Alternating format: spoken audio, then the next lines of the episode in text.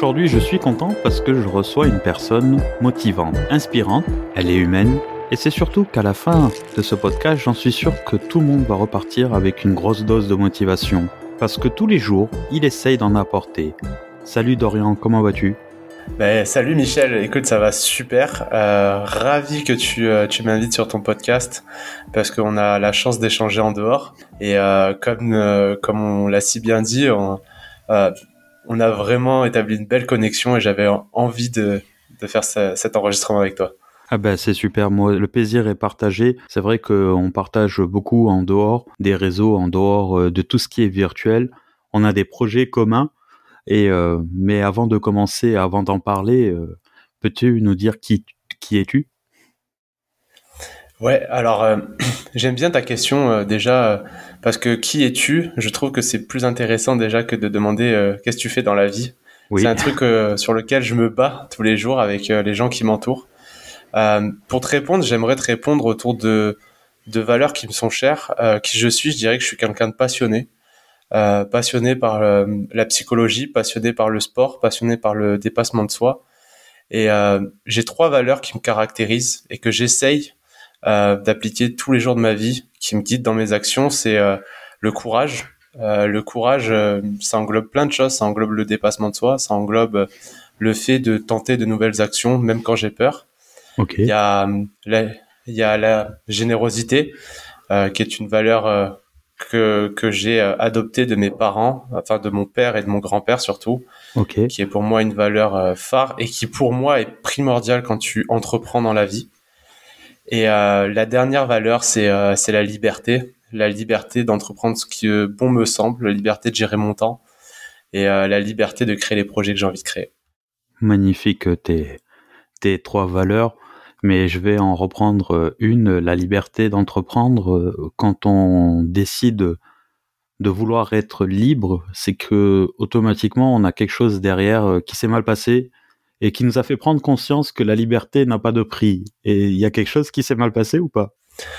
Euh, Alors, je pense que c'est un, c'est un plusieurs temps. Mais oui, en fait, je pense que moi, mon envie de liberté provient de mon enfance. Euh, une enfance qui a pas forcément été facile quand mes parents sont séparés, puisque j'ai euh, j'ai vécu avec une maman qui a été un petit peu violente, ah. que ce soit psychologiquement ou ou voilà dans, dans les gestes. Et en fait, j'ai eu cette sensation d'être prisonnier de prisonnier de ne pas pouvoir vraiment m'échapper de finalement être réduit à ce que la décision du juge avait donné c'est-à-dire tu vis avec ta mère.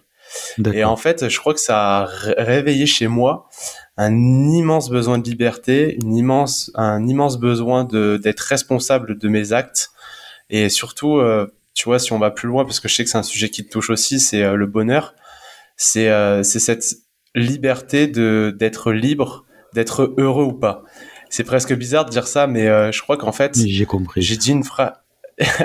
j'ai dit une phrase en conférence il y a pas longtemps. J'ai dit quand tu rends les autres responsables de ton malheur, tu n'es plus maître de ton bonheur. Et en fait, pour moi, la liberté, c'est ça, en fait. C'est être responsable de mes actes, euh, être libre de mes actes, mais toujours faire en sorte que ces actes euh, correspondent à qui je suis, ce que je t'ai dit tout à l'heure, et à mes valeurs. Voilà. Bah, écoute, euh, merci euh, pour ce partage. Euh, c'est des sujets qui sont très compliqués à aborder et beaucoup de personnes en, en, en, souffrent et en ont souffert. Et en tout cas, bravo pour cette belle reconstruction parce que te connaissant un petit peu, tu partages tout le contraire de ce que tu as vécu. Et je crois que c'est ce qui fait ta force, quelque part, d'avoir vécu ce genre de d'expériences qui sont très dures et douloureuses. Et aujourd'hui, bah, ce que tu proposes, ce que tu dis en conférence, bah, ça permet à d'autres d'aller mieux. Et euh, bah, en tout cas, bravo pour ça. On va parler euh, ouais. de ta générosité. Quand tu dis être généreux, ça veut dire que tu donnes beaucoup, et que tu n'attends rien en retour. Donc en tout cas, c'est le ressenti que j'ai euh, quand je discute avec toi en off. D'où te vient cette générosité? Ah, tu, tu, tu, On a parlé avec ton père et ton grand-père, mais, mais pour, pourquoi en fait euh, tu es généreux aujourd'hui? Pourquoi tu as envie de donner aux autres? Ben Parce qu'en fait, tu vois, alors je suis complètement d'accord que la vraie générosité, c'est le fait de donner sans attendre en retour. Mais quelque part, en fait, euh, je crois que malgré tout, il y a une petite part d'égoïsme dans la générosité. Je m'explique, c'est que pour moi, en fait, être généreux, quand tu es généreux avec les autres, tu te fais du bien à toi. En tout cas, quand c'est une valeur phare. Moi, j'ai été, euh, j'ai eu la chance d'avoir un père, un grand-père avec une générosité, mais vraiment avec un grand G. Tu vois pas le genre de générosité qui s'explique juste par l'argent. Je parle de la générosité avec le temps, avec euh, ce que ce qui t'est transmis, avec euh, des mots, des gestes. Et, euh, et j'ai eu la chance de vivre ça et de connaître vraiment cette générosité. Et aujourd'hui, en fait, je me rends compte que c'est quand je quand je fais preuve de générosité, c'est ça peut être dans plein de choses. C'est pas forcément que financier, même si j'ai des actions financières euh, généreuses, je pense, à mon sens. Mais c'est aussi le fait de pouvoir aider quelqu'un, de prendre du temps pour quelqu'un, d'avoir un mot pour quelqu'un, un jeune par exemple dans un lycée quand j'interviens, qui m'envoie un message après, qui me dit Dorian, qu'est-ce que tu penses du choix que je vais faire euh, euh, à l'école? Est-ce qu'on peut s'appeler? Ben tu vois, ça pour moi c'est être généreux. Et moi quand tu me demandes d'où ça vient, ça vient de mon père et de mon grand-père. Mais il y a une part euh, quelque part un petit peu d'égoïsme dans le sens où de l'égoïsme bon, c'est-à-dire que je me fais du bien aussi à moi quand j'aide quelqu'un. Oui, je comprends ce que tu veux dire. moi, tu sais, j'ai, travaillé pendant longtemps dans l'humanitaire. Comment t'expliquer quand euh, je recrutais des personnes pour être bénévole? Alors moi, j'aimais pas trop le mot bénévole parce que ça veut dire je ne gagne pas d'argent. Moi, je préférais dire le mot volontaire. Ce que je disais aux gens, c'est que ne venez pas ici euh, pour euh, donner de l'aide sans imaginer qu'il n'y a aucun intérêt pour vous. Parce que en fait, aider sans intérêt, ça n'existe pas en fait. Je, je, comprends ce que tu disais euh, juste avant. En fait, quand on aide, on a toujours un intérêt, mais l'intérêt, il n'est pas euh, péjoratif. Il peut être pour soi, pour se sentir mieux, euh, pour se dire que j'ai fait une bonne action, pour ce genre de choses. Et je crois qu'aujourd'hui, ce qui manque en réalité, c'est des gens qui aident, des gens qui aident. Quand je dis sans retour, ça veut dire sans demander à ce qu'on nous aide après. Mais c'est très bien de d'être honnête sur ça et de se dire voilà, j'aide et tout c'est pas de l'égoïsme, je pense que c'est du ressenti. Euh, oui, je bien sûr. bien quand j'aide et voilà, il euh, n'y a pas d'avoir euh, pas avoir de culpabilité avec ça. Non, pas du tout. Quand en fait, si tu si tu veux, j'utilise ce mot égoïsme parce que je pense que ça met un mot si des gens nous quand les gens vont nous écouter, euh, parce que potentiellement il y en a qui ne veulent pas mettre ce mot-là, mais moi derrière égoïsme, j'entends pas quelque chose de péjoratif, j'entends quelque chose qui nous fait du bien. Faire une action pour soi, c'est aussi se donner de l'amour à soi-même. Et moi, en tout cas, quand je suis généreux, je trouve que c'est euh, me donner de l'amour à moi, c'est euh, faire gonfler aussi l'estime de moi, mais dans le bon sens du terme, parce que je me dis, je me mets au service de quelqu'un, non seulement ça l'aide, mais en plus ça m'aide à me développer. Et je trouve qu'il n'y a rien de plus beau quand la rencontre entre l'aide que tu peux apporter à une personne et l'aide que tu t'apportes à toi, elle est complètement. et d'ailleurs, souvent en aidant des personnes, tu apprends toi en même temps et tu grandis. et euh, c'est euh, c'est ce qui s'appelle les relations, les bonnes relations en fait. Tu, aides et en même temps tu apprends et tu grandis avec la personne en fait. Et c'est ça, euh, c'est ça en fait la particularité bah, d'aider quoi. Euh, c'est ça. Tu, on a parlé de tes valeurs, on a parlé un petit peu de la famille, on va parler un peu business, tu fais quoi euh, Parce que je crois que tu es chef d'entreprise, tu proposes euh, des activités, en tout cas un service précieux pour les entrepreneurs. Qu'est-ce que tu fais exactement? Ben alors, euh, écoute, moi j'ai un parcours juste pour très rapidement pour pour expliquer en fait ce que je fais aujourd'hui qui a été très euh, très acté dans, dans, dans l'entreprise, on va dire axé dans l'entreprise, euh, puisque j'ai fait du commercial, je suis devenu manager, directeur général d'une entreprise à seulement 26 ans. Et en fait, au bout de deux ans de poste, euh, en fait, j'en ai j'en ai eu entre guillemets marre euh, de gérer une entreprise de quelqu'un d'autre, et je me suis dit que ça serait bien, encore une fois, avec ces valeurs-là dont je t'ai parlé tout à l'heure, d'avoir la liberté de construire mon entreprise et mes services et aujourd'hui, en fait, ce que je propose, euh, c'est premièrement, j'ai un service d'accompagnement pour les, euh, les, dirigeants et les entreprises qui souhaitent se développer et qui souhaitent structurer leur, leur développement. Okay. Euh, donc pour la partie, on va dire B2B. Et puis à côté de ça, je suis en train de développer mes réseaux sociaux un peu plus grand public, notamment Instagram, TikTok, dans le but de développer de, de la formation digitale et de l'événementiel, avec une mission qui pour moi est le centre euh, non seulement de ma vie mais de mon activité, c'est d'aider et d'accompagner les personnes à transformer leurs difficultés en opportunités. Et comme tu disais si bien tout à l'heure, ça me vient de, bah, de ce que j'ai vécu, de mon histoire. Mais c'est vraiment ce qui, c'est vraiment la mission de ma vie et de mon entreprise. Bravo, on a un peu les mêmes missions. on se ressemble sur certains points. D'ailleurs, c'est pour ça que on bah, C'est pour ça que. Mais c'est ça. c'est drôle. Ce serait voilà, on a on partage beaucoup sur ça et c'est vrai qu'aujourd'hui, euh, en fait, on est dans l'optimisme, mais le, le, réaliste, celui où on comprend dans quelle galère on est pour euh, essayer d'apporter des solutions et pour évoluer. Et c'est ça, je crois, aujourd'hui, euh, ben, le vrai optimisme et arrêter de croire que l'optimisme, c'est de croire que tout est beau, tout est magnifique. Et bravo en tout cas pour cette activité.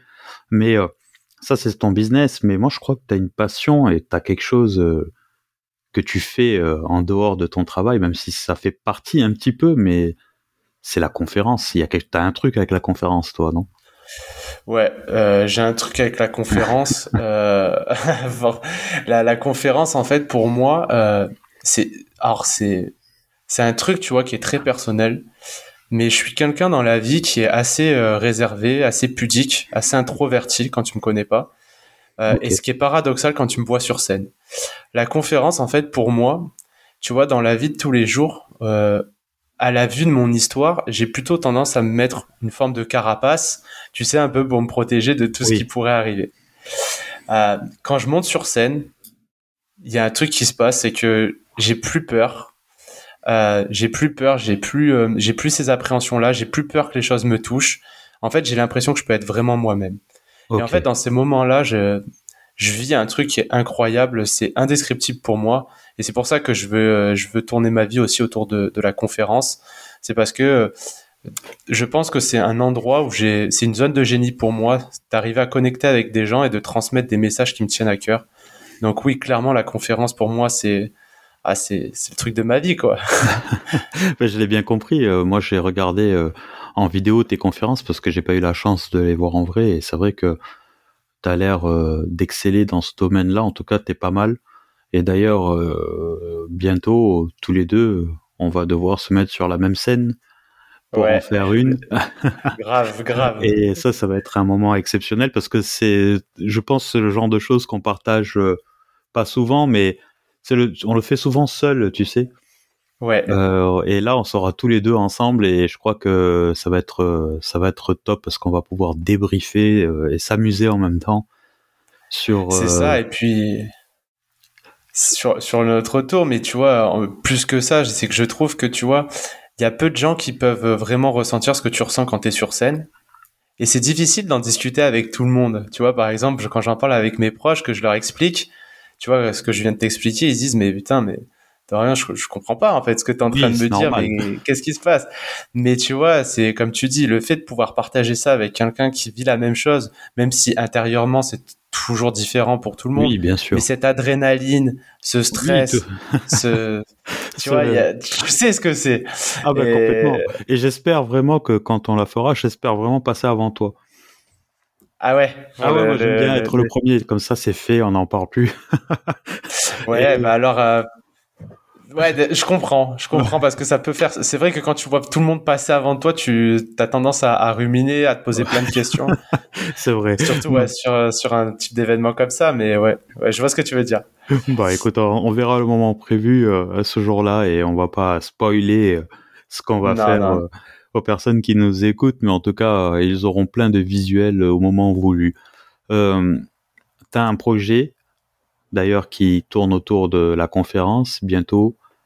On va travailler dessus ensemble. On travaille dessus ensemble, d'ailleurs, c'est pas on va.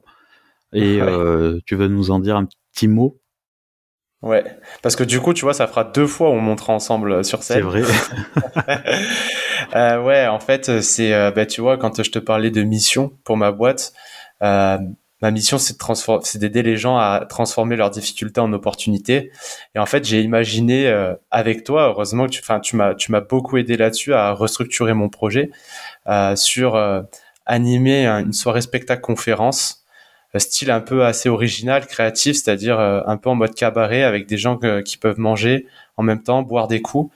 Et, euh, et avec moi qui anime une soirée euh, conférence spectacle et, et cinq conférenciers qui viendront parler de leur parcours avec des formats assez courts, 10-12 minutes, 10-12 minutes très impactants.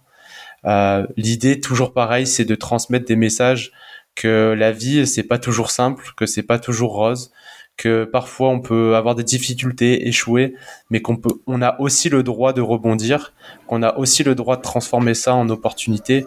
Et c'est vraiment le message que j'ai envie de transmettre avec avec ces soirées que j'ai appelées. Ben, la, la, la soirée s'appelle Osons les difficultés, la soirée pour apprendre à aimer l'échec. Je pense que ça parle de ça, ça parle quoi. C'est un magnifique projet ça, Dorian. Et tu sais, comme je t'ai dit, je suis, tu peux compter sur moi déjà pour venir manger et euh, et après intervenir. En tout cas, voilà, moi, euh, on va essayer de construire ce beau projet qui qui euh, va va arriver sur dans le sud à Montpellier. Et tu vas tout fracasser avec ça. Et ça je avec l'état d'esprit que tu as bah, c'est obligé que ça fonctionne. On va merci. bientôt arriver à la fin de, de ce podcast. Et à la fin de mon podcast je pose toujours deux questions à mes invités. La première est plus facile que pourrais-tu dire à toutes les personnes qui nous écoutent pour euh, gagner en motivation et surtout ne rien lâcher? C'est une question qui pourrait être répondue euh, par dix mille façons. Euh, moi, ce que j'aimerais, ce que j'aimerais leur dire en premier lieu, c'est de trouver ce qui les anime vraiment. Parce qu'en fait, tu peux, tu as dix mille façons de te motiver, tu as dix mille manières d'être discipliné dans la vie, mais il y en a une qui marche à tous les coups. C'est quand tu trouves quelque chose qui t'inspire vraiment.